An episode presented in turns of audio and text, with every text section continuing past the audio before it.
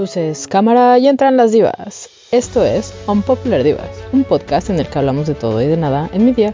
Solo queremos chismear. Ser canceladas nos da igual.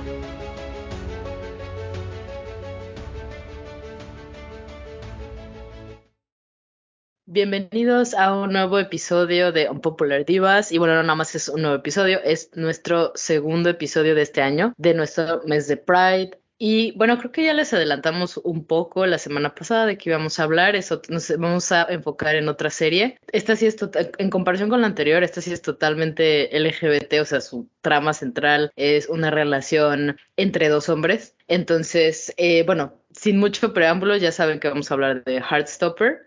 Pero antes de empezar y de comentar un poco de qué se trata esta serie, eh, aquí está Jimena, siempre, acompañándome. ¿Y qué tal? ¿Cómo estás el día de hoy? ¿Cómo pasaste tu cumpleaños? ¿Cómo pasé mi cumpleaños? Me encanta la pregunta porque lo pasé muy, muy bien. Creo que ha sido uno de los mejores cumpleaños que he tenido en mucho tiempo, a pesar de que casi me ahogo con agua por andarme burlando de la gente. Así que, señores, por favor, no se burlen de la gente mientras tomen agua, porque el karma ataca muy rápido. Pero fuera de eso tuve un muy buen cumpleaños. Quizás me hubiera gustado un poco más haber ido al cine, pero en el ranchito no hay películas interesantes y pues ahorita nada más tenemos la exhibición de cinco películas y todas son blockbusters. Entonces, ya que no me queda otra más que esperar. Pues sí, bueno, ya, ya se acercan algunas, eh, algunos estrenos eh, que estamos esperando, entonces yo creo que ya pronto podrás ir al cine. Sí, pero pues no manches, 36 horarios para Lightyear. ¿What? ¿Por qué? sí, literalmente, creo que son 10 salas en el cine al que voy. Y hay Not, nada más hay 5 películas y 36 horarios son para Lightyear. Ok, eh, me parece un poco exagerado, pero ok. A mí también es como de Disney, deja de monopolizar los plazas pequeños, por favor. Sabes, hablando de Lightyear y de Pride, recordemos que la película está, pues, baneada en algunos países retrógradas, porque esos son, la verdad. Solo porque hay, creo que, una pareja o un beso homosexual. Y vaya, solo por un beso, eh, pues ya, bloqueada de no sé cuántos países. Uy, no voy a ser, se van a morir. Cuidado, van a van a convertir a la gente. Ay, bueno, ¿qué podemos hacer? Lo bueno es que tenemos seis como Heartstopper que con sus todo y sus besitos todavía no han sido baneadas. Exacto. Bueno, eso eh, yo creo que eso mm, es porque es de Netflix y en Netflix, pues a pesar de todo, tenemos contenido bastante diverso. No todo es bueno, que es lo que vamos a hablar un poco también ahora, pero bueno, existe y está esta representación que finalmente sí es bien recibida, por suerte, pero bueno, seguramente ya escucharon de Heartstopper, que porque se volvió pues el nuevo fenómeno de Netflix. Eh, se estrenó hace pues un par de meses, el 22 de abril, o sea, no tiene mucho, es una serie británica y es una adaptación de webcomics y de una novela gráfica. Si mal no recuerdo, primero estuvo en, era un webcomic, ¿verdad? y después, como tenía mucha popularidad, la autora, porque es una autora, que se llama Alice Osman, eh, lo, bueno, consiguió publicarlo. De hecho, bueno, me llama un poco la atención eh, esta autora porque ella consiguió su primer acuerdo editorial a, cuando tenía 17 años, o sea, muy joven, y publicó su primera novela a, en 2014, cuando tenía como 20, porque es creo de tu año. Sí, es el 94, acabo de buscarlo. sí, sí, sí, 94. Sí, es 94 de tu año, entonces muy joven, ella empezó a publicar y también estaba yo viendo que su primera novela que se llama Solitaire, creo que es también está un poco relacionada con Heartstopper porque es sobre la hermana de Charlie, que es el personaje principal. Y entonces, probablemente eso hubiera sido más interesante, la verdad, pero tal vez.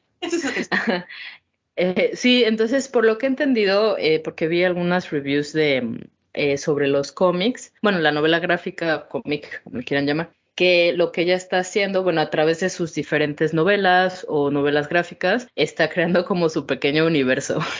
Y está bien, está bien, ambición ante todo. Sí, digo, muy bien, qué bueno, por, qué bueno que ya tiene esa oportunidad, vaya, porque no todos los escritores. Y bueno, ella está haciendo, porque sí, eh, sus diferentes eh, historias sí están relacionadas, a lo mejor luego ven ves a diferentes personajes, ¿no? Bueno, al menos eso es lo que yo entendí, porque la verdad yo no he leído eh, nada de, de ella.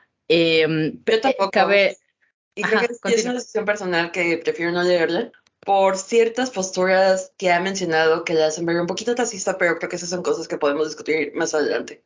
Está bien. Eh, también nada más cabe aclarar que ella también escribió la serie, o sea, ella escribió todos los episodios. Por eso yo creo que es una serie que es bastante fiel a, a su material original. Sí cambiaron algunas cosas, pero creo que son los cambios, al menos los que yo vi, como les dije, yo no he leído, yo estuve leyendo y viendo videos sobre la, el cómic y sobre la serie y este y lo que decían, eh, cambió algunos personajes, alguna alargó algunos conflictos y cosas así que a lo mejor en un cómic funcionan, pero finalmente es una adaptación, entonces es otro medio y pues no funciona igual, lo cual me parece totalmente normal.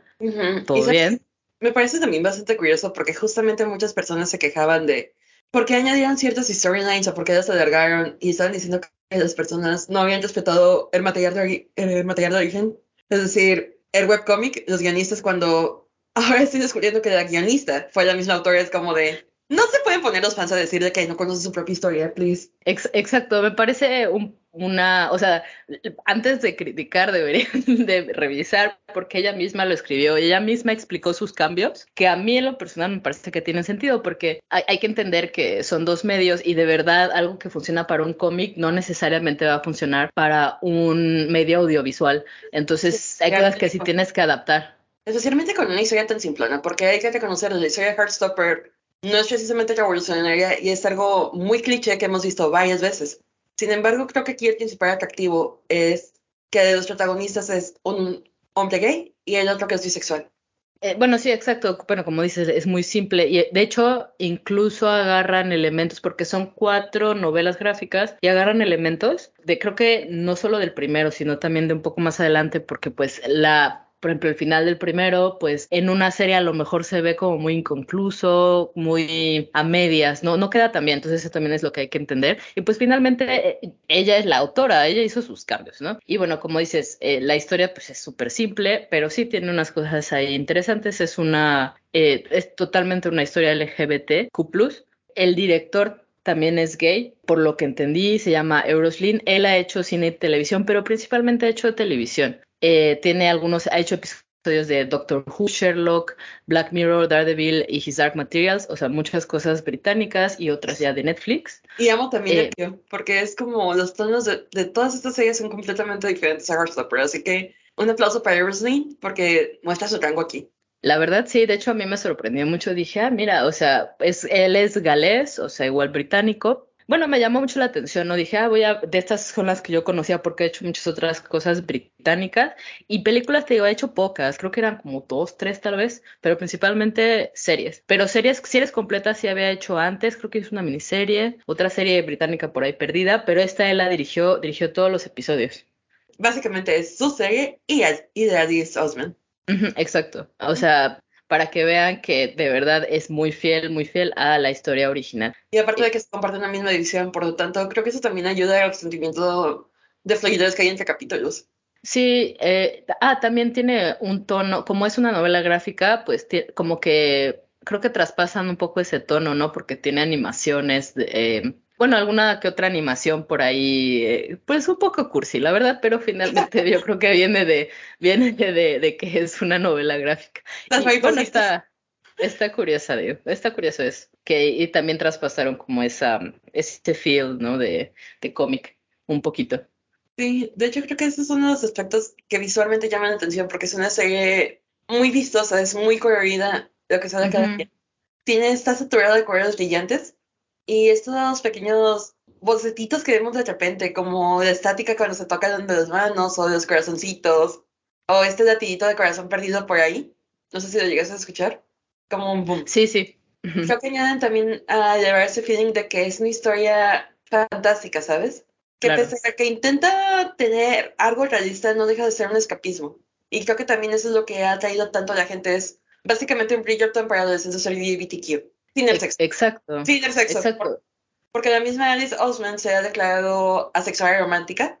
Entonces, creo que ella no va a estar interesada en, no, no va a estar interesada en, desarrollar una relación sexual entre Charlie y Nick, eventualmente. Sino que creo que se va a intentar mantener en los aspectos bonitos, lindos de la relación, lo que nosotros llamamos extremadamente cursi. No deja de ser un contenido que llena de ternura al verlo.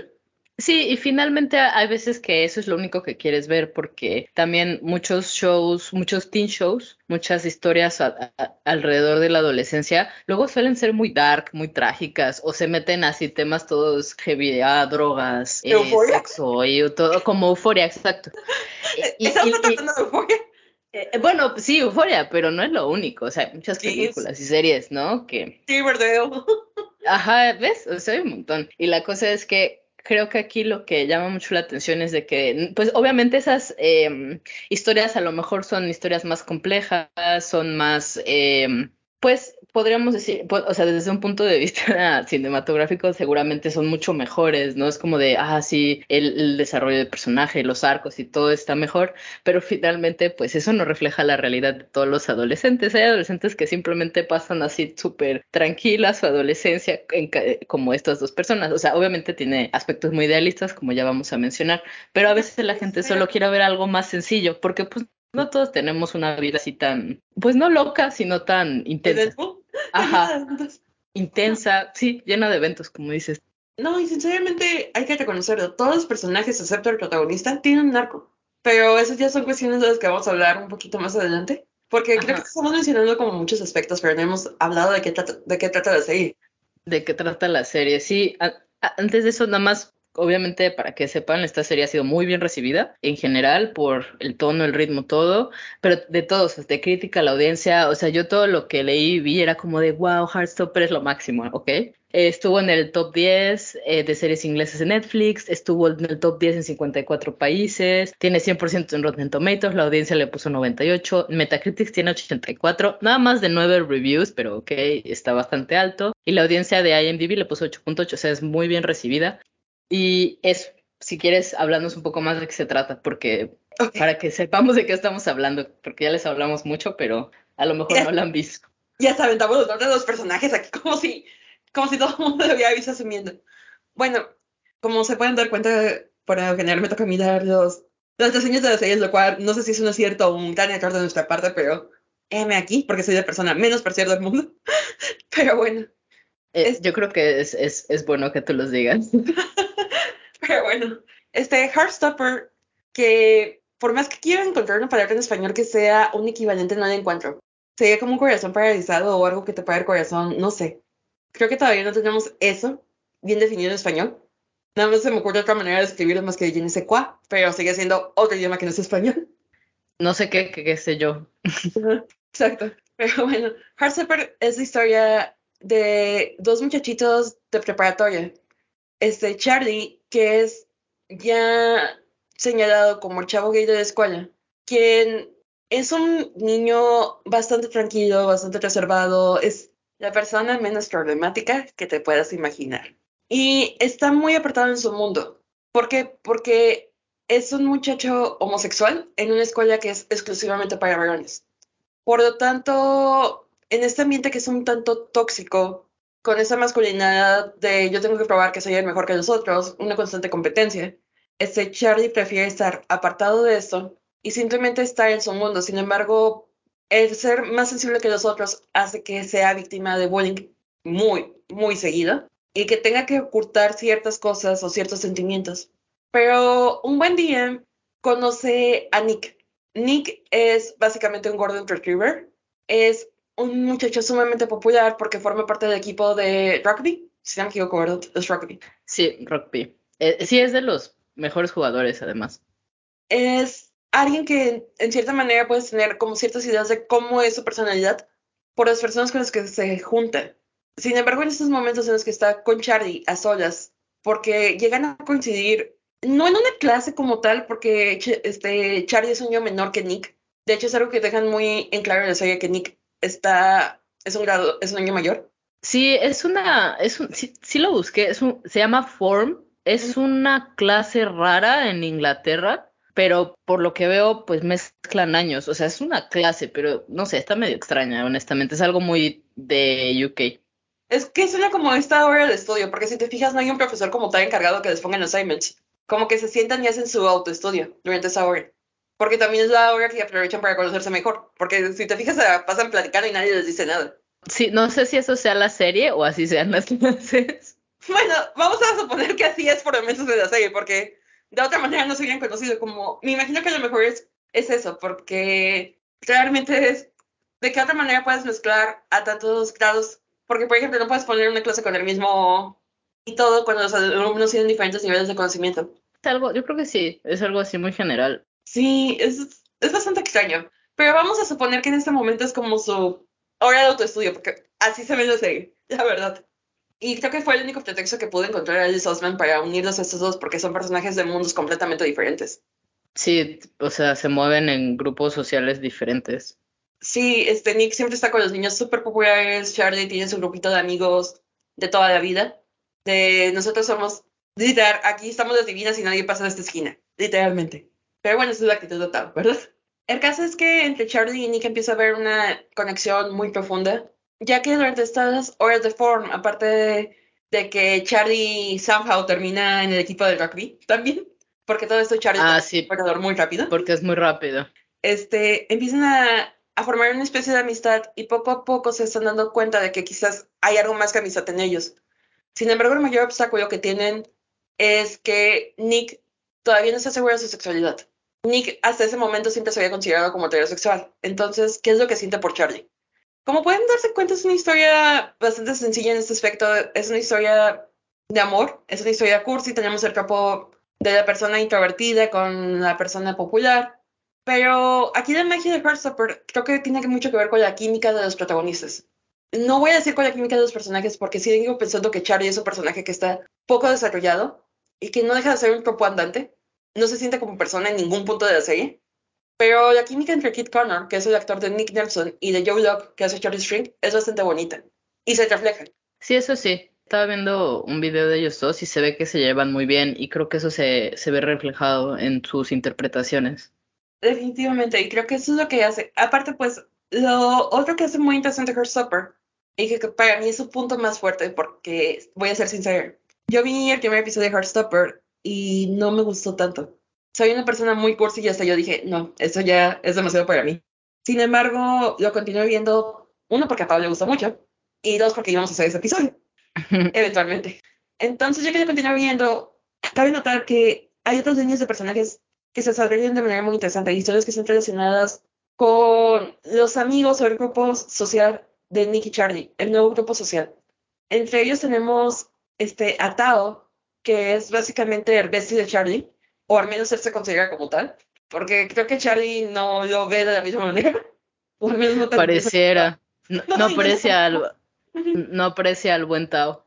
que es un chavo que está súper empapado con las películas, es un movie nerd, probablemente sea de esos dudes de Film Theater que van a llegar, que Donnie Darko es la mejor película del mundo, y que se siente un poquito, ¿cómo decirlo?, apartado de sus amigos, en especial porque pues Charlie comienza a, a no pasar tanto tiempo con él, y también su otra mejor amiga, que es él, se cambia de escuela, porque aquí cabe aclarar que es bien chistoso como están las escuelas, porque tenemos la escuela que es exclusivamente para hombres, tienen como un área común y al ladito está la escuela para mujeres. Entonces, él acaba de transferirse de la escuela para mujeres porque durante todo el tiempo que estuvo en la academia para niños sufrió de muchos problemas de acoso. Porque, ¿cómo decirlo de manera que no suene fea? Transicionó. Sí, él transicionó. Entonces, para él sentirse cómoda, necesitó cambiar de ambiente. Especialmente porque, pues, si a Charlie le, iba, le va mal y le molestas mucho por ser gay, imagínense cómo, cómo trataron a él por A una mujer trans, ¿no? Que es uno de los grupos que más acoso sufre, yo creo. Y deja tú, aparte, él es una mujer trans de color. Además, o sea, imagínense. Entonces, ella es transferida y pues básicamente, sí, Tao creo que considera a Charlie su mejor amigo, pero creo que su mejor amiga siempre ha sido él. Él. Recordemos, de hecho, Tao la extraña mucho porque al principio siempre anda comprando su bebida favorita. Juguito de manzana. Y los otros personajes que, que son importantes en la serie son Isaac. Isaac es el otro bestie del grupito de Tao, Charlie y él. Sin embargo, de Isaac no sabemos mucho, na- nada más sabemos que es un chavo callado que se la pasa leyendo y que avienta sus bombas de sabiduría de vez en cuando y desaparece. Exacto. Creo que él es el, fan número uno de los de algunos chips nada más de entre sus amigos. Es el capitán de todos los chips. Literal. Pero hasta ahí, porque en realidad es un personaje que no tiene, pues, historia hasta ahora. Sí, hasta ahorita es como que relevancia, nada más está de relleno para que el grupito sea de cuatro. Y no dejar tan como triángulo lo de el Char este, Charlie y, y Tao. Sí, sí. Y bueno, como mencionamos que él se fue a la Academia para Mujeres, ahí conoce a Tara y a Darcy, que son una pareja de lesbianas que se convierten en sus amigas. Sin embargo, aquí Tara todavía no se siente cómoda del todo al hablar de su sexualidad o salir del closet con todos. No oculta que está en una relación con Darcy, pero tampoco lo dice directamente. No sé cómo explicarlo. Sí, al principio realmente sí están saliendo a escondidas y ya después se anima a hacerlo público, pero sí está, está pues batallando esta, mm, este cambio, porque pues obviamente todavía no estamos en un punto, en una sociedad en la que sea totalmente aceptado, entonces obviamente siempre van a salir este tipo de comentarios de... No sé si te acuerdas, porque se ve que lo ponen en Instagram y le empiezan a salir comentarios de, ay, qué desperdicio, eres lesbiana. Entonces eso, pues obviamente le empieza a... Mm, bueno, ya es alguien muy popular, pues sí le empieza a chocar un poco, ¿no? Porque empieza a cambiar la gente alrededor, o sea, lo que dicen las personas y, y, y pues empieza a batallar con esto. Pero es algo nuevo para ella finalmente. Es sentirse aislada y el no, por decirlo de alguna manera, no contar con el favor social, no sé cómo decirlo. Sí, sí, no, es que cuando eres alguien muy popular, lo más seguro es que te importe lo que piensan los demás. Entonces tal vez eso le, le chocó un poco, ¿no? Con su personalidad o a lo que estaba acostumbrada también. Y creo que también puede ser un poco de miedo que puede, que puede tener Nick, eventualmente también. Claro.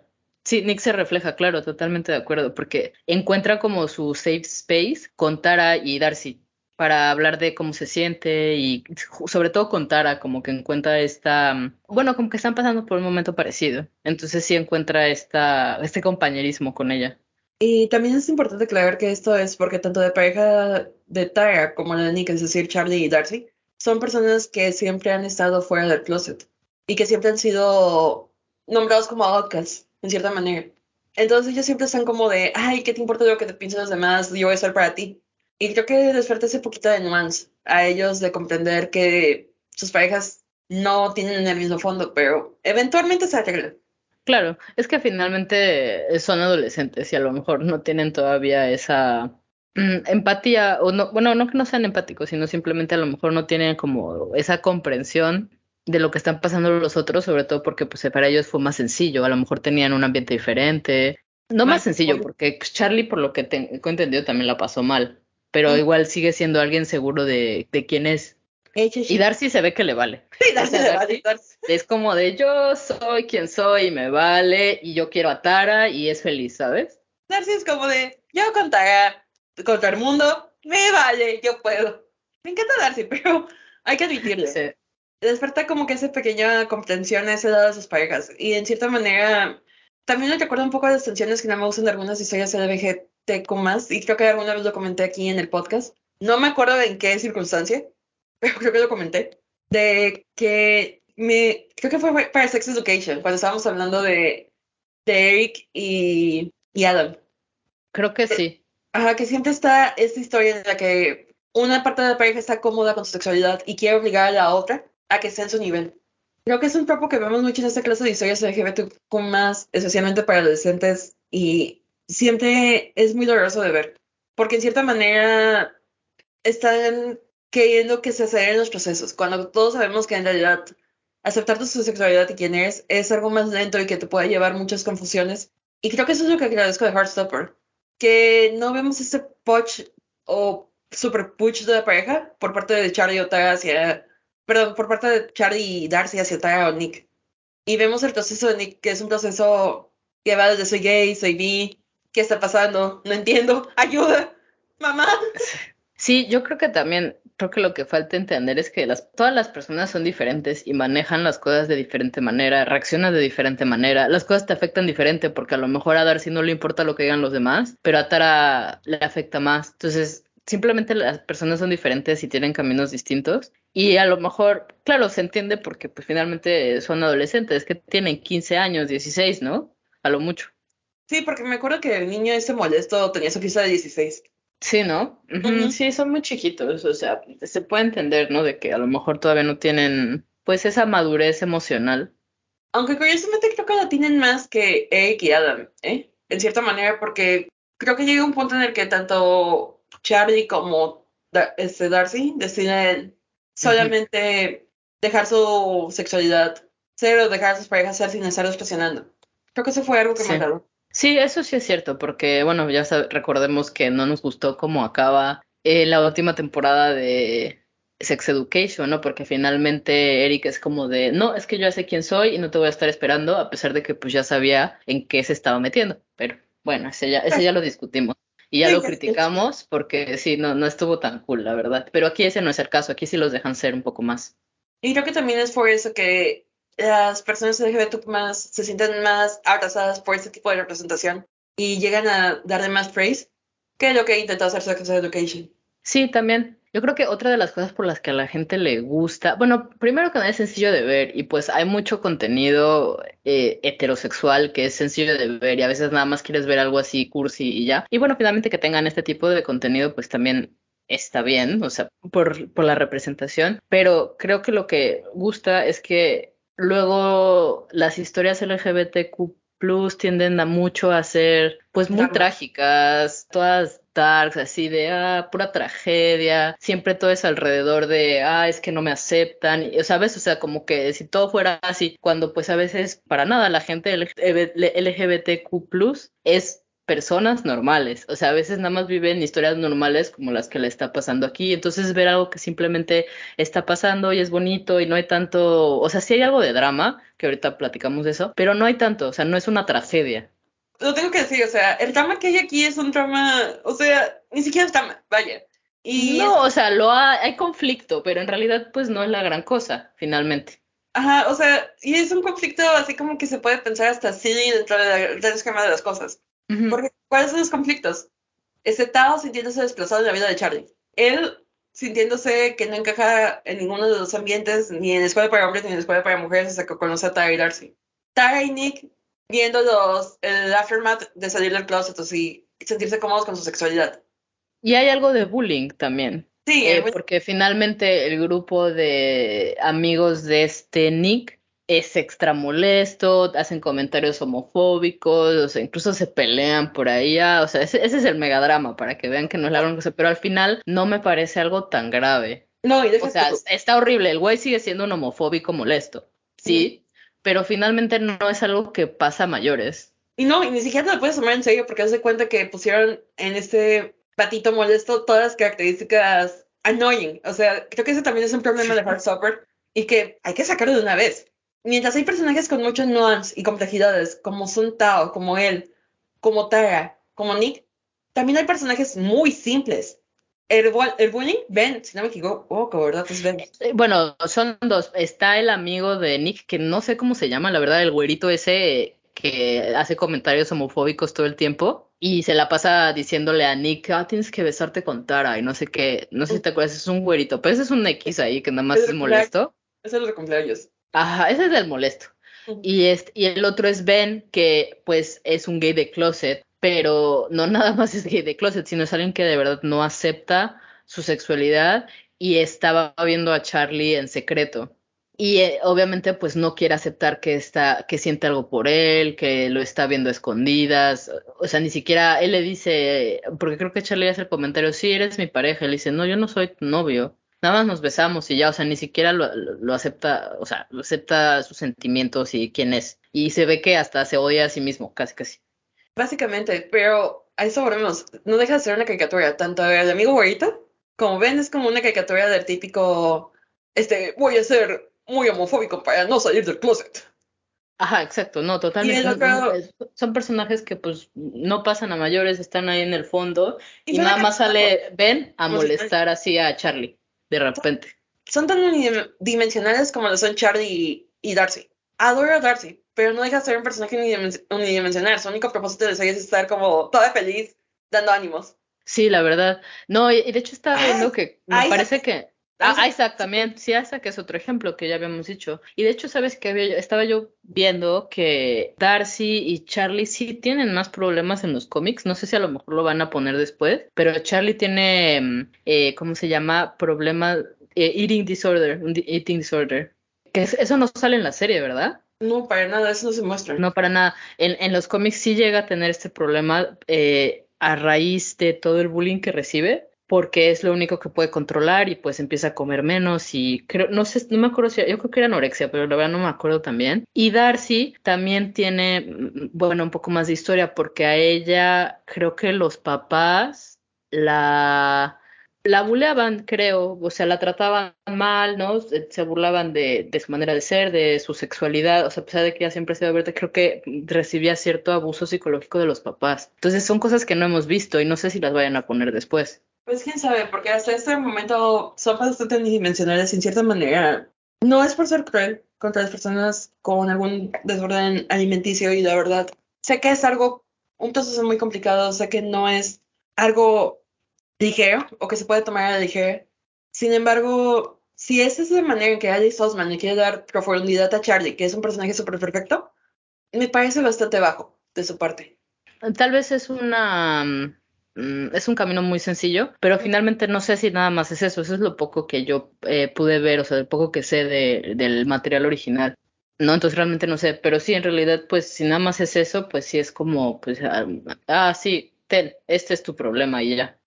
Sí, porque ya juzgando, nada más juzgando por lo que vemos en la serie, porque ni tú ni ya hemos leído los cómics. No. no, yo estoy, yo estoy mencionando algo de información que sé de los personajes, que sé que no, me, que no, que no hemos visto, eh, porque a lo mejor es algo que puede venir todavía, porque finalmente ya está renovada para otras dos temporadas. o sea, no, sino dos y tres. Dos, dos y tres, ya se viene. Entonces es algo que todavía podemos ver.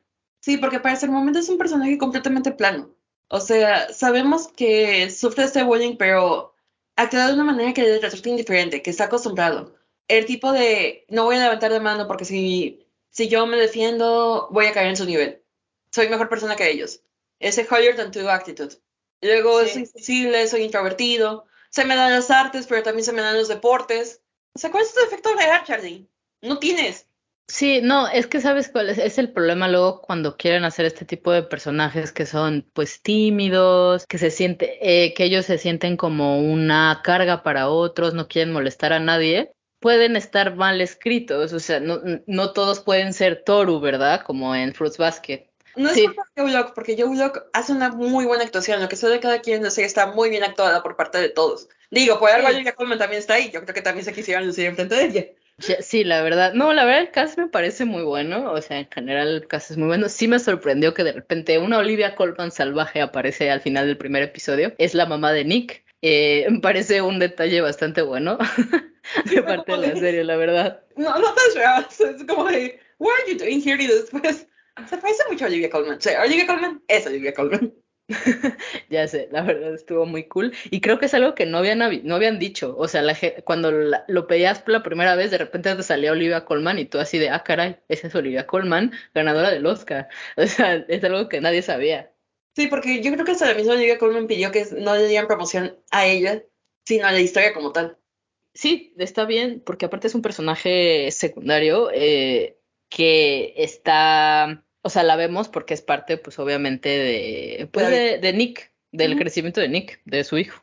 Pues sí, y aparte una de las razones por las que Nick también le cuesta también definirse es porque tiene miedo de la reacción de su mamá, lo cual es algo completamente válido. Sí, es la verdad. Entonces sí es alguien que está bien, que esté ahí. Es uno de los pocos adultos que salen en la serie, de hecho, si te pones a pensar.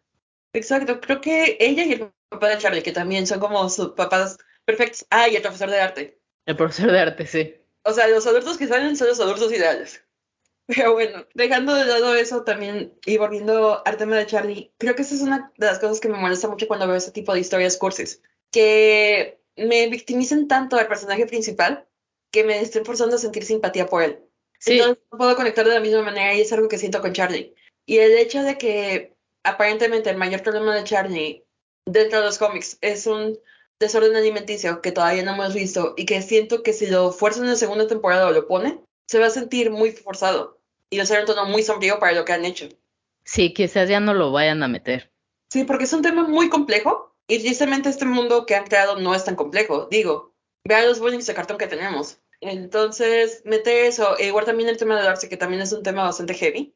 Se siente, se siente como que va a ser drama innecesario que realmente no va a aportar a los personajes.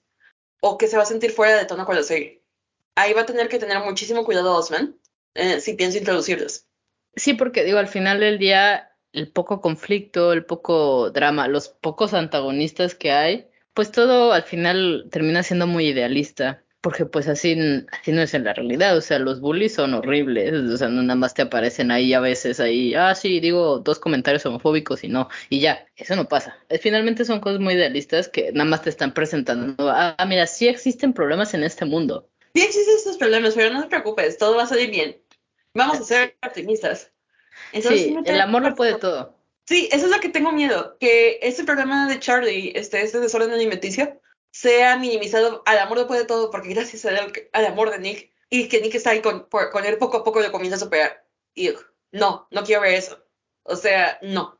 La verdad estaría, pues sería un pequeño insulto a las personas que sufren de este tipo de problemas. Pequeño.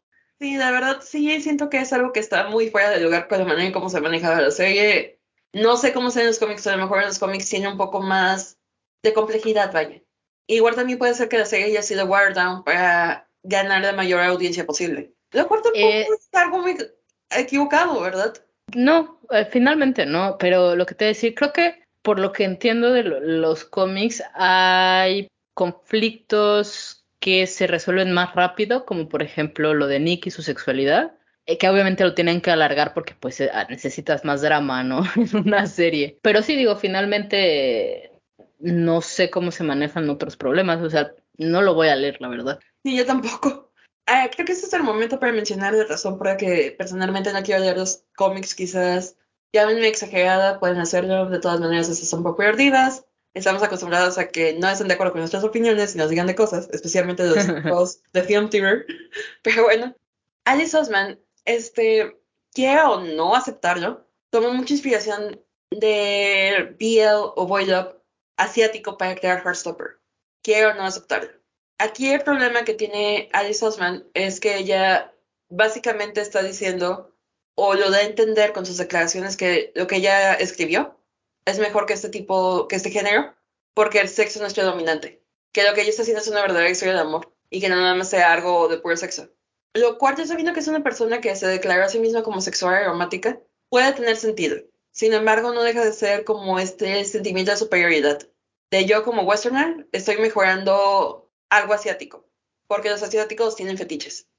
Que finalmente no tiene nada de malo, que no es, es que ella lo pone como si fuera algo negativo, que pues no lo es. O sea, está, está bien que tú seas asexual, pero pues hay que respetar a, las, a todas las personas y todos los gustos. Y aparte también otra cosa, el boy love como tal es un género que tiene de todo tipo de expresiones de relaciones. No nada más son estas relaciones con sexo explícito, también hay muchas historias como Heartstopper. Solamente que no van a llegar a ese nivel de popularidad porque pues uno no son producidas en Occidente y dos no tienen adaptación de Netflix. No, y finalmente no porque haya sexo quiere decir que la historia de amor es menos profunda. Finalmente es parte de, puede ser parte de porque obviamente todas las relaciones son diferentes y como ella es asexual, ella a lo mejor pues lo ve como algo moralmente inferior. O eso pareciera. Me parece que simplemente está minimizando las experiencias de otras personas que no son como ella. Exacto, y, y un poquito más porque pues estamos hablando de una mujer blanca. Sí, además. Con cierta posición privilegiada, porque pues también te quedas pensando cómo es que consigues un contrato editorial a los 17 años. Sí, está random. No, aquí yo teniendo celos, ¿verdad? Pero un poquito de celos. no más. pero bueno, ya dejemos. Ese fue el momento, pero eso es algo que vale la pena discutir.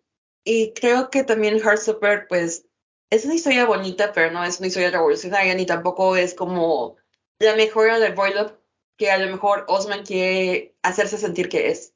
Sí, no, tampoco es para tanto. O sea, es una historia cursi muy sencilla de ver. Eh, cuando quieres ver algo, pues, que te llene eh, el corazón o no sé, algo bonito, que no te ponga a, pensar o te deprima, como si ves Euforia, por ejemplo. está bien, o sea, lo puedes ver y se disfruta y se ve, y, es muy sencilla de ver, eh, sí te entretiene, pues visualmente es bonita, es muy colorida, como ya mencionaba Jimena, eh, los actores son buenos, el, el cast es muy bueno en general, pero finalmente es una serie comercial. Eso no va más allá, no es revolucionaria, no es algo que no hayamos visto, está llena de clichés, es comercial, es mainstream, no es más que es y no tiene nada de malo en aceptarlo y está bien que te gusten esas cosas, no pasa nada. Nadie te va a juzgar y creo que todos merecemos verlo, verlo de vez en cuando, la verdad. Es, realmente creo que si estamos esperando ver en todos los contenidos mediáticos una obra maestra, realmente no vamos a disfrutar nada, porque nada lo es. Todos los contenidos tienen defectos y está bien que no te guste algo que es popular y también está bien amar algo que es trash TV. Digo, Teen Wolf es siendo una de mis series favoritas. Me vale que sea el epítome de trash TV. Claro, pero a mí también me gusta Teen Wolf. O sea, yo veo el Arrowverse y que, o sea, a mí me gusta. Y sí estoy terminando Supergirl porque yo quiero terminar Supergirl. No importa lo que piense la gente. No importa, o sea, de verdad no importa, o sea, te pueden gustar esas cosas porque a lo mejor hay algo en esa serie que, que te, pues, eh, en lo que te puedes identificar, eh, tiene cosas interesantes, o sea, finalmente, aunque sea algo comercial, puede tener cosas interesantes, ¿sí? Puede tener aspectos nuevos, eh, aspectos que no has visto antes, o sea, muchas cosas te puede dar, o sea, es entretenimiento finalmente. No todo tiene que ser súper intelectual, a todo le tienes que encontrar 60 explicaciones a lo que está pasando, no. Estoy completamente de acuerdo, pero también esto me hace pensar un poco en la perspectiva de género, sobre lo que es trash TV aceptable y no. Porque, por ejemplo, Teen Wolf Arrowverse quizás no están siendo considerados como trash TV aceptables porque están en cierta manera enfocados hacia un público femenino, incluso Arrow. Especialmente con el énfasis a las historias, a las historias de amor más adelante. Ah, bueno, sí, eso sí tienes razón. En cambio, por ejemplo, nunca vas a escuchar una crítica sobre el tipo de trash TV que es Peacemaker. Peacemaker es trash TV. Es muy divertida, pero no deja de ser trash TV. ¿Por qué? Porque básicamente es un proyecto de vanidad de John Cena, de un personaje de Suicide Squad, que es un personaje muy simple. Si te pones a pensar, es un personaje muy simple, pero es muy gracioso. Sí, y si te gusta porque te divierte, está bien. no tiene que ser muy complejo. Pero sin embargo, va a haber más personas aceptando que les gusta ese tipo de trash TV que está girando alrededor de un nombre, que es un nombre muy macho, macho, macho man. Un borderline racista, homofóbico, porque pues apenas se está adaptando al mundo real en comparación de gente sintiendo culpa en aceptar que les gusta Trash TV como Teen Wolf o First, First Kill, que es otra serie que LGBTQ+, que acaba de lanzar Netflix la semana pasada, y que un review de una de las revistas de entretenimiento más importantes le llamó A Third Take on Lesbians. What the fuck, ¿cuántas historias de, de cazavampiros lesbianas hay que ya es un third take? Sí, es que es lo mismo que yo me preguntaba. O sea, solo por esa review me puse a ver First Kill, simplemente para ver por qué es un tire take. O sea, yo no he visto tantas eh, vampiras lesbianas en una historia de amor prohibido con una casa monstruos. O sea, ¿cuántas veces han visto eso? Pues ninguna, es más cercano sin golf. Es, es que, es que eso es lo más, eso es lo que estaba yo pensando. Dije, esto me recuerda mucho a Teen Wolf porque así empieza. Scott se vuelve hombre lobo y luego se enamora de Allison. Allison viene de una familia que caza lobos. Es lo mismo, ajá. Pero el ah. otro era una relación heterosexual y aquí estamos viendo una relación entre dos mujeres que, bueno, principalmente hasta ahora solo es atracción sexual porque no han hablado para nada, pero aparentemente ya se aman. O sea, Bye, 2.0. O sea, vaya, es mucho más eh, sexual, misterioso, prohibido, así. Obviamente tampoco crean que es la cosa más profunda del mundo, porque igual es lo mismo, es Trash TV. Entra los dos, First Kill, Heartstopper, es lo mismo. No es lo mismo, me refiero a que entran en el mismo eh, ¿cómo se llama? En este grupo. En la misma categoría.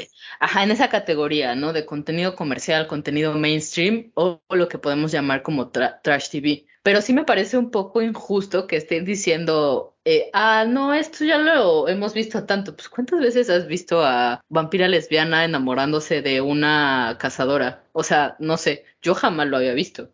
Y eso que he visto muchas series de vampiros y hombres lobo. Pero sí he visto a hombres deportistas enamorándose de un hombre tímido. que es básicamente el centro de Heartstopper. Sí, creo que es algo más común. A lo mejor no lo vemos siempre como eh, la historia principal, pero por lo menos en eh, como historias secundarias, sí es algo que hemos visto. Sí, y vaya, eh, si tuviera que escoger uno de los dos para hacer un Tartek, yo pensaría en uno de esos que es el Tartek. Pero, ¿quién soy yo para opinar? Eso también me recuerda mucho que la crítica profesional por lo general tiende a ser más mordaz o más, vaya, deciden hacer su trabajo de examinar cuidadosamente cuando los protagonistas de la historia son mujeres o cuando el equipo creativo detrás es una mujer. Porque si es una historia que está protagonizada por hombres pero escrita por una mujer, no tiene tanto escrutinio a una historia creada por una mujer protagonizada por mujeres como First Kill. Y pues Heartstopper tiene, es una historia de hombres, entonces no tiene tanto escrutinio. No es tan abrumante o sofocante la crítica que recibe. Sí, finalmente eh, First Kill es una adaptación de una historia corta, ¿verdad? Creo que sí. O sea, Sí, también es una adaptación literaria. Es una adaptación literaria y la misma ah, escritora que se llama Victoria Schwab es la creadora de la serie. También como, Fir- como Heartstopper, básicamente son es lo mismo. Gente, no. Es la creadora. No, no escribió toda la temporada como lo hizo eh, la otra doña, pero escribió el primer episodio. Pero igual es, o sea, igual ella es su creadora. No sé, a ver, déjame ver los directores. Bueno, tiene directores, directoras también. Sí, creo que Victoria Chef escribió los dos primeros episodios. Y ya a partir de entonces, a lo mejor solamente estuvo supervisando. Ah, en el 2 fue ella y otra persona.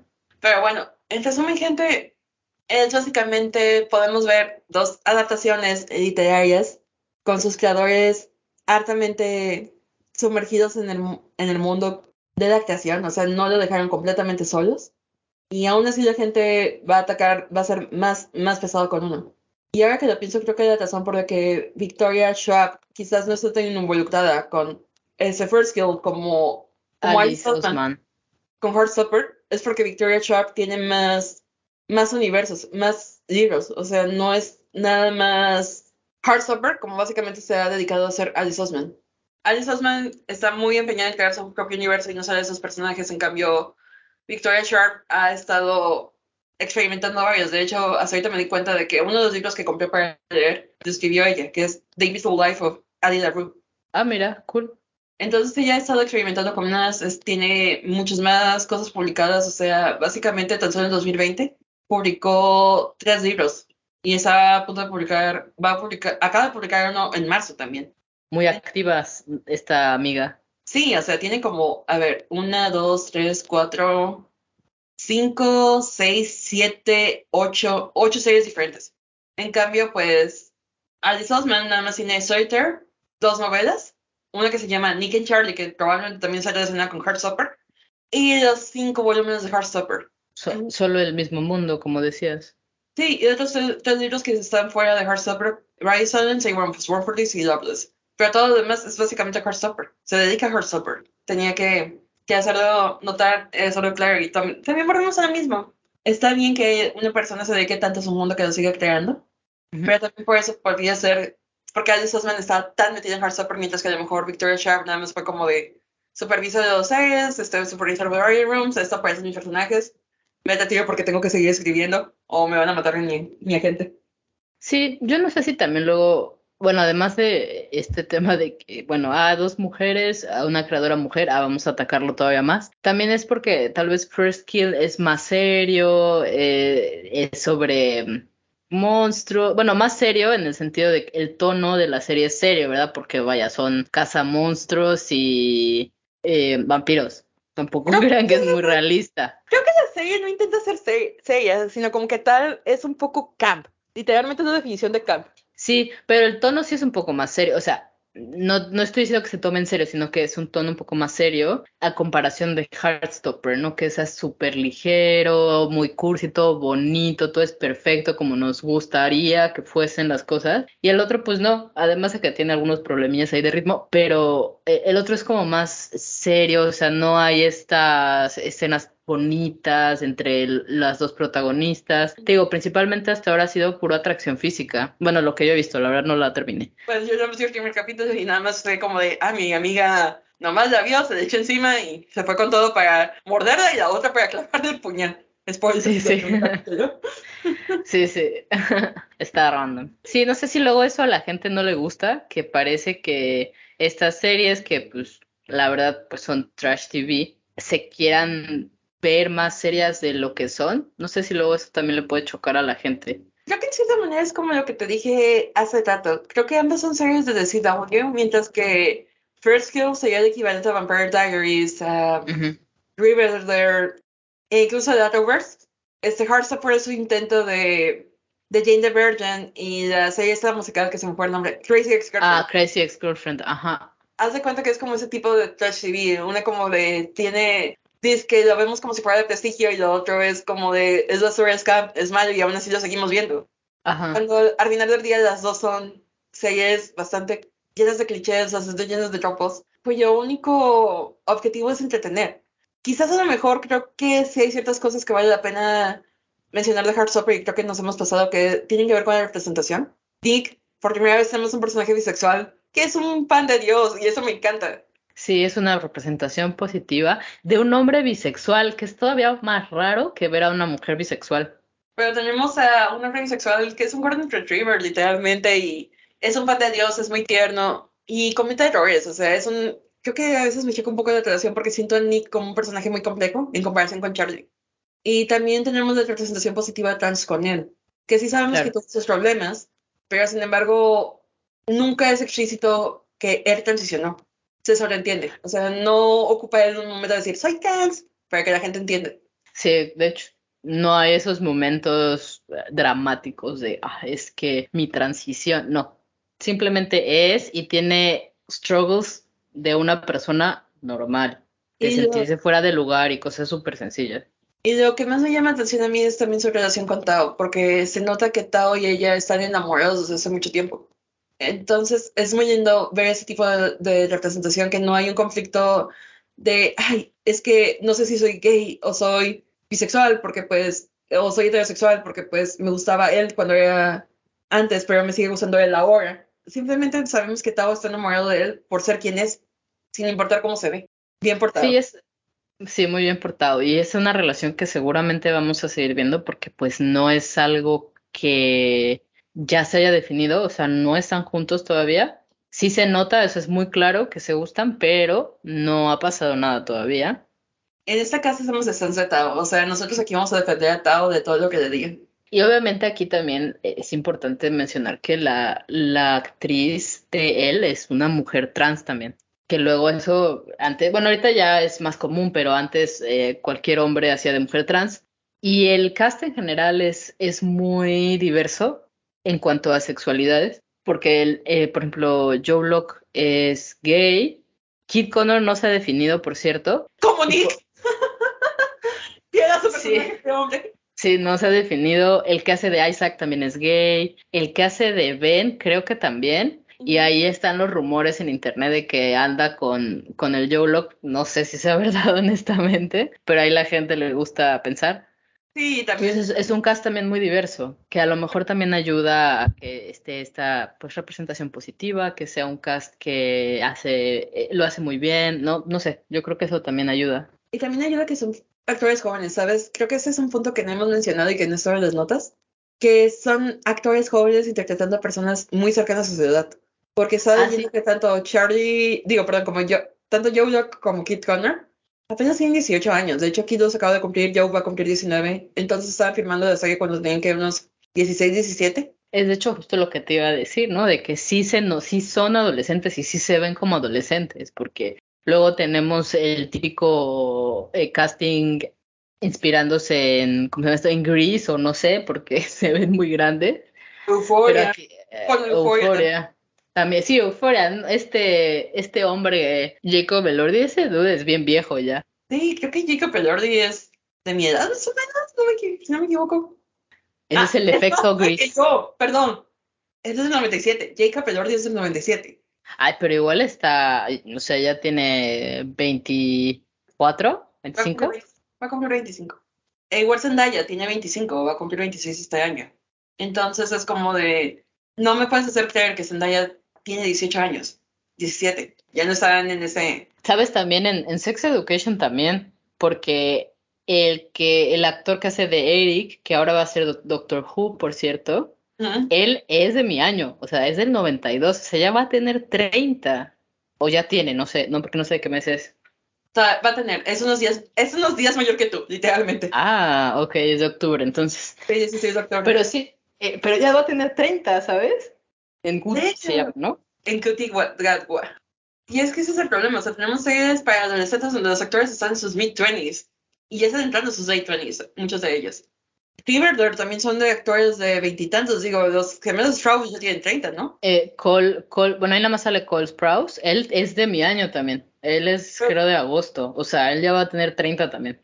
Sí, por eso fue como de los gemelos Sprouse, tienen 30, yo crecí con Zack Cody. Sí, sí, exacto, pues eran adolescentes hace más de 10 años. Sí, por eso digo, o sea, Zack y Cody ya eran adolescentes y siguen siendo a Cole Sprouse siendo un adolescente en Tiverton. Y han pasado, ¿qué? ¿Como 10 años de eso o más? Pues casi, yo creo, de que terminó. Jesus Christ, bendito. Entonces, creo que ese es un punto muy importante a favor de Heartstopper. Porque igual, si no conozco la edad de las niñas de Heartskill, tengo que admitir que se ven chiquitas, pero no sabemos de edad tampoco como para decir si quedarían como en este caso. Sí, a ver, déjame ver. Mm, es que no dice. Ah, mira, la que hace de Calliope se llama. Sí, Calliope es del 99, o sea, tiene 23. Pero la otra no dice. Esa sí te la debo. Sí, la otra no sabemos. Nada más sabemos que nació en Alabama. Se me vino a hacer, se me vino de mente un chiste. Perdón, todos, todos ignórenme. Si debutó en el 2017, está relativamente. Hay que ver con qué película debutó para ver qué tan chiquita se ve. Sí, no, pero bueno, a lo mejor yo creo que estará de la edad, ¿no? Sí, unos Sí, de calculo unos 20, 21, porque tiene una cara de niña, la verdad. Encontré un artículo que dice que es del 95. ¿Será? Ah, Yo creo que, no sé, no se ve tan grande. Bueno, pero bueno, recordemos que Alexandra Ship nos engañó. Cierto, cierto, cierto. Esa Alexandra Ship salió hace unos años en Love Simon.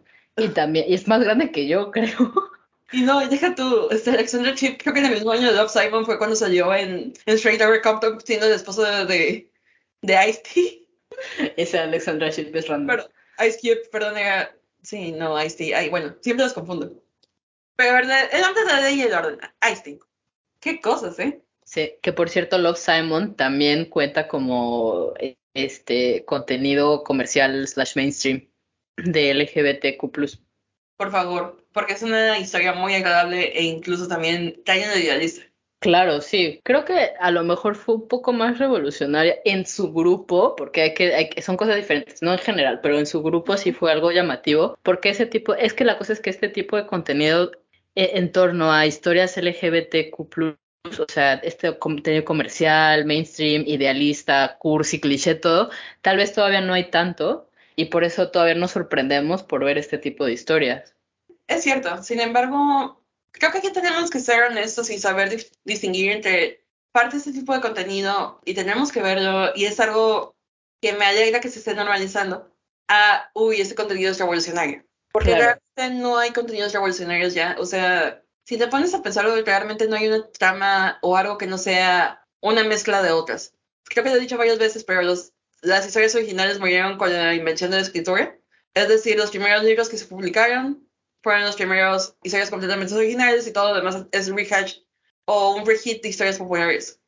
Realmente no hay nada revolucionario e incluso nosotros, esas personas que nos creemos escritores o que nos gusta crear mundos, que nos gusta crear personajes, que nos gusta crear historias, tenemos que ser conscientes que nuestra historia no es algo único y original porque no es algo que no haya existido, sino más bien es único y original porque nosotros estamos contando desde nuestra perspectiva. Sí, y finalmente el único y original puede ser simplemente una, ajá, como dices, una perspectiva diferente, a no ser algo que estamos cambiando un poco, pero finalmente el, el, core de las historias siempre va a ser el mismo, o sea, no el mismo, pero los mismos, porque pues sí hay varios. Sí, exactamente, hay varios cores, pero no deja de ser más que tu perspectiva. Creo que con eso también quiero decir que si a alguno de ustedes les gusta escribir, no se desanimen, sigan haciéndolo porque al mundo debes conocer tu perspectiva en esa historia. Y esa perspectiva es algo que nada más tú le puedes dar. Y que al final sí importa ver ese tipo de perspectivas diferentes porque, bueno, nos da eh, nos ayuda a comprender mejor a otras personas, mejor comprender mejor a otro tipo de historias. Y está bien que tengamos este tipo de contenido y está bien que nos guste y que lo disfrutemos porque finalmente está, es, eh, sí entretiene, sí es como de, ay, qué bonitos y todo eso. Sí, todo eso sí, pero llamarlo así revolucionario no es lo mismo, no es lo mismo pero qué bueno que ya se está normalizando más este tipo de contenidos, eso es lo que sí me alegra, que pues, o sea, tuvimos Heartstopper en abril y ahorita tenemos First Kill, ¿sabes? O sea, todas estas historias que al final sí hacen falta todavía. Y más cuando ves los comentarios de ese de que, ah, Tire Take, es como de, what? Eh, ahorita pensando en lo de Variety, decía algo así de como de, ah, se está normalizando tanto que ahora tenemos pues este tipo de contenidos chafa. Por, no lo decía así, pero más o menos. Y es como de, pues no todas las historias LGBTQ tienen que ser eh, súper intelectuales, eh, ganadoras de mil premios y así. Y sabes también que estaba pensando ahorita que dijiste Star Trek. Quisiera ver un review de una película de acción donde dijeran que es un Star Trek, porque al final de cuentas todas las películas de acción tienen la misma línea. Hombre, macho man, quiere buscar venganza por X caso.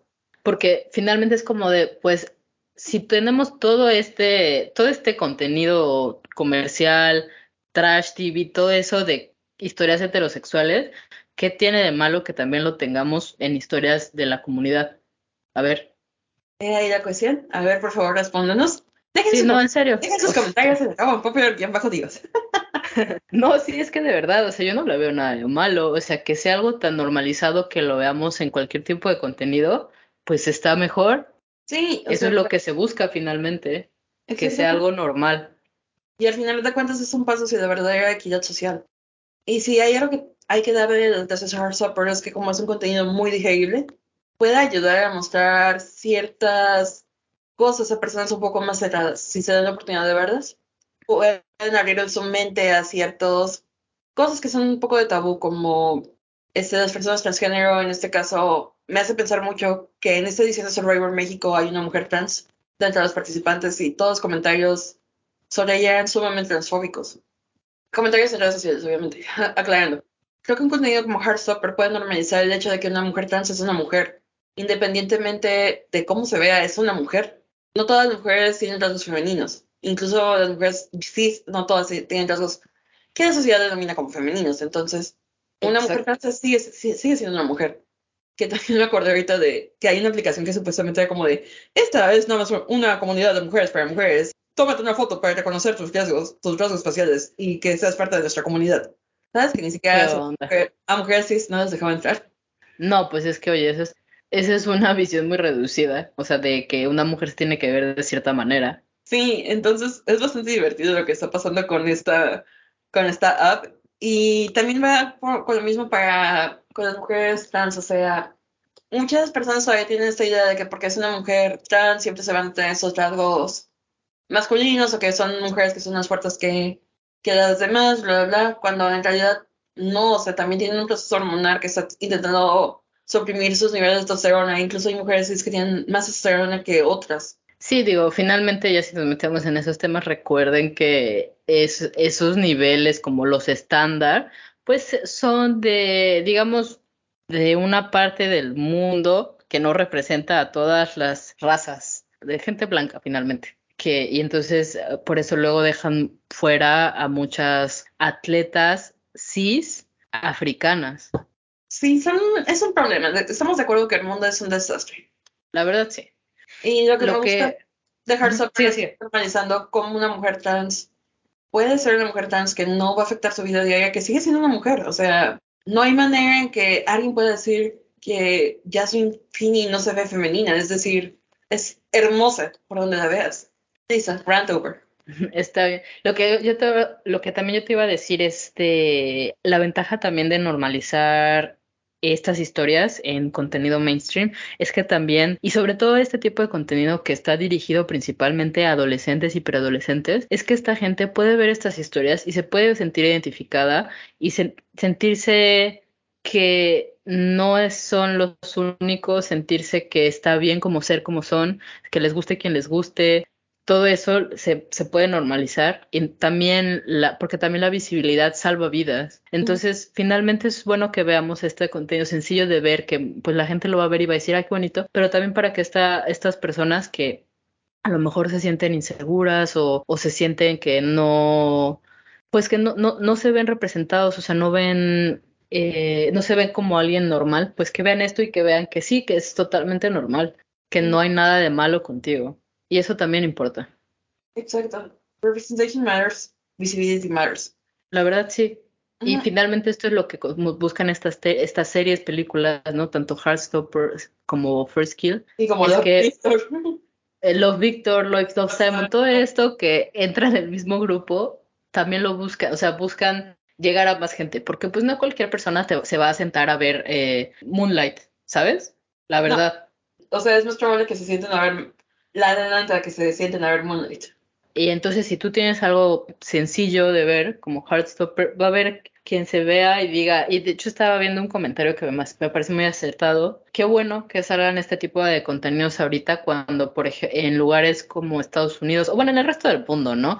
En, en, realidad es en todo el mundo, pero por ejemplo estaba hablando del caso de Estados Unidos y UK, ¿no? Que se están viendo minimizados los derechos de la comunidad, aunque no lo parezca, o sea, parece que estamos retrocediendo en vez de avanzar. Y qué bueno que, que, sabe, que salen estos eh, para que al final la gente homofóbica, transfóbica, ya no se sienta tan abierta de decir sus tonterías. Y sí, te estoy hablando a ti, J.K. Rowling. Justamente a ti.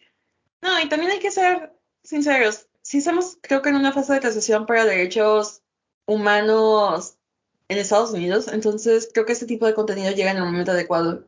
Desde el momento en el que quieren hacer el overturn de Way vs. Roe, que es el primer ataque para poder dar overturn incluso a derechos de la comunidad LGBTQ, eh, desde el momento que quieren el derecho para de las mujeres a abortar. Claro, no, totalmente. Y pues también, por ejemplo, como el tema de Florida, ¿no? Lo de la Don't Say Gay, Don't Say Gay Bill, que bueno, fue todo un tema con Disney, no sé si lo habrán visto, pero eh, de que ni siquiera puedes discutir quién eres. ¿Por qué te tienes que esconder? O sea, cuando estaba viviendo, cuando estaba viviendo en Estados Unidos también hubo mucho problema con los baños que fueran gender neutral. También había muchos planes receptores en North Carolina. Y creo que también ahorita otro tema anti-LGBTQ que estaba viendo es que en Texas algo pasó en contra de los drags. Creo que mandaron una bill para prohibir que los niños asistieran a shows drags. Sí, algo, pero no, la verdad no sé qué pasó, pero sí sabía que tenían algo contra los drags. Contra las drag queens, ajá. Y creo que tiene, y te pones a pensar, bueno, en Estados Unidos, ¿en qué lugar está más seguro mi hijo? ¿En un show de drag queens o en la escuela? Considerando el número de tiroteos. Sí, oye, es que la verdad sí, sí ese país sí está bien en el hoyo. Es que no, ni cómo ayudarles. La verdad. Y, y es que no tiene sentido, ¿sabes? O sea, que no se pongan a resolver temas que de verdad están matando gente, se pongan a prohibir derechos, vivir tu sexualidad libremente, la, el aborto este lo están restringiendo muchísimo y todos estos temas que pues e, es más, si tú lo restringes, estás matando gente. Exacto. No lo pude haber dicho mejor.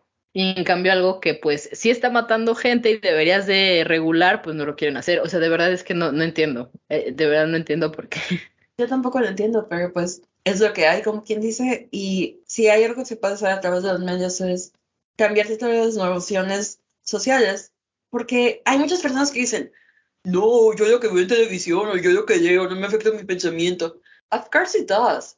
Lo hace un universo consciente. Pero si hay ciertas cosas y comportamientos que la televisión está normalizando, obviamente se van a normalizar también en tu vida diaria. Y vas a tener y generar ciertas expectativas no voy a mentir, yo esperaba que cuando me unía a la clase de coro, cuando estaba en la prepa, que fuera un Glee Club, porque se veía muy normal que ver todas las clases de coro, ¿verdad? E igual también, muchos de nosotros crecemos con ideas de cómo van a ser nuestra preparatoria porque estamos saturados de series gringas que muestran la el everyday life de preparatorias gringas. Y esperamos que nuestra experiencia de preparatoria sea así, cuando está completamente dejada. Y las series mexicanas que tenemos que supuestamente intentan reflejar esa experiencia preparatoria nacional, son una imitación de las series gringas. Sí, la verdad, sí. ¿Dónde está mi experiencia preparatoria mexicana? Y otra cosa que creo es muy importante es que luego el, el, típico comentario conservador, el típico comentario conservador en contra de este tipo de contenidos es que, ah, es que vas a convertirlos. Y es como, o sea, si una persona es gay, no la vas a convertir, ya es gay. Exacto. Y no importa que tú le bloquees toda esta información, todo este contenido, toda esta oportunidad de verse reflejado, no importa, va a seguir siendo gay. Muchas personas homosexuales tienen partes heterosexuales, no vi que se convirtieran en heterosexuales por crecer con esas partes heterosexuales. Sí, o al revés, hay gente que fue criada por una pareja homosexual y no son homosexuales. Creo que también por eso esa escena de Love Simon, en la de Coming Out Straight, es una de las mejores escenas en el cine que he visto en mucho tiempo. La verdad sí es que es, es que es, es muy buena, es que es una, es, fue una gran idea. Es una escena épica, la verdad. Sí. No vas a convertir a nadie, la gente es como es, y yo creo que es peor bloquear estas cosas porque al final, pues si tú no te ves, vas a pensar que algo mal contigo. Pues estás evitando que la gente se sienta bien consigo misma. O sea, bueno, yo digo. Nada más importa cómo se sienta un cierto grupo social. Y creo que es momento sí. de cambiar eso, y esto es lo que series como First Kill y están procurando. Pero Love Simon también, y Love Victor también. Sí, pero creo que ninguno de los dos tuvo la popularidad que está teniendo Heartstopper. No, para nada. Uh, que está bien, o sea, me encanta. Quizás el único, no sé si decirlo como defecto o, ta o tal, es que es tan hetero-friendly en una manera, de una manera u otra. Porque uh -huh. no es algo incómodo para ver para las personas hetero, que puede haber cierto fetiche por parte de las personas. Mm, eso puede ser, o sea, digo, a veces eh, está bien porque, pues, no, no todo tiene que ser incómodo, no todo tiene que ser súper profundo ni nada, pero bueno, sí, a veces puedes simplificar un poco las experiencias y tal vez no llegas a comprenderlas del todo, o sea, te lo ponen de una manera muy simple. Pero bueno, pero creo que ya nos estamos haciendo un poco del tema de Heartstopper, pero creo que también no tenemos más que añadir. Eh, no, la verdad es que hablamos de lo que se puede Heartstopper porque digo, finalmente es una serie pues muy sencilla. Si quieren darle chance está bien. Que bueno, sí es una historia bonita. Está cute, pero no esperen enamorarse de Charlie, sino más bien creo que es una serie en la que te quedas no por Charlie, sino que te quedas por Nick, Tao y él, de verdad. Sí, ese Tao que lo critican injustamente, como si ustedes no hubieran sido así de adolescentes. Uh -huh. Tao es un bebé. Que la verdad. Sí, pero es totalmente comprensible. Es que volvemos a lo mismo la semana pasada, luego se nos olvida que son niños y nos falta un poco de empatía también hacia, hacia los niños. Y también es cierto que en cierta manera también Charlie sí estuvo alejándose, no estuvo contando a Tao qué era lo que pasaba y Tao lo que sintió, porque pues aparte ya sentía la separación de Claro. él, aparte que su otro mejor amigo se estuviera distanciando, que no lo tomara como prioridad y bueno, pues Isaac nomás está ahí para leer y hacer el Sí. bulto. Dale un poquito Sí. de dedicar, pobre Tao. Sí, sí, es, la verdad yo sí siento que sus sentimientos son justificados. Pero sí, en realidad yo, yo estoy de acuerdo contigo, o sea, te quedas por los otros personajes, Charlie X, y pues eh, finalmente creo que lo más importante de esto es la relevancia que tiene en la representación, que es un paso más a la normalización de estas historias. Y como ya dijimos, la representación importa, el verse identificado importa muchísimo, y sí, verlo en una serie de, de verdad importa. aunque no, aunque usted no lo crea, es muy importante. Y cambia tu percepción que tienes hacia el, el mundo. Honestamente, sí, ya cambia. Hasta que no te pones a analizar mucho contenido mediático, te das cuenta de cómo los estereotipos más populares realmente permean tu manera de pensar. Pero creo que ese es un tema para otro día. Un paso hacia la equidad. Así es. Entonces, si no es por el momento, Pau, creo que aquí podemos cortar nuestro episodio. Eh, díganos qué les pareció a ustedes Heartstopper, si ya la vieron. Igual díganos si tienen alguna otra serie de este mismo grupo, que es Trash TV o Mainstream TV, como quieran llamarle. Díganos, recuerden que estamos en redes sociales, estamos en Instagram como un Popular Divas Podcast y en Twitter como eh, un Popular-Divas. Entonces díganos, a lo mejor ustedes tienen otra serie que podemos ver. Y nosotras también vemos este tipo de series, ya les dijimos que vimos Teen Wolf y nos gusta Teen Wolf hasta la fecha. Estamos orgullosos, estamos esperando la película. Y estoy casi segura que Dylan O'Ryan va a salir en un cambio sorpresa así a la Olivia Colman en Heartstopper. Yo también creo. La esperanza muere al último. Hasta que no tenga la película aquí, no lo voy a dejar de creer. Creo que si no es por el momento, esperamos escucharlos la siguiente semana. nuestro tema para la siguiente semana va a ser un poquito sobre la línea de las personas trans, porque vamos a hablar de la representación trans en dos animangas que quizás no son tan populares, pero que son de mis favoritos y que, pobre Pau, la voy a obligar a verlos, que son Blue Period y Paradise Kiss. Pero bueno, si no es por el momento, agradecemos que nos hayan escuchado hasta el final. Esperamos leer sus comentarios. Queremos conocer a sus cupcakes también. Y si no es por el momento, Divas Out.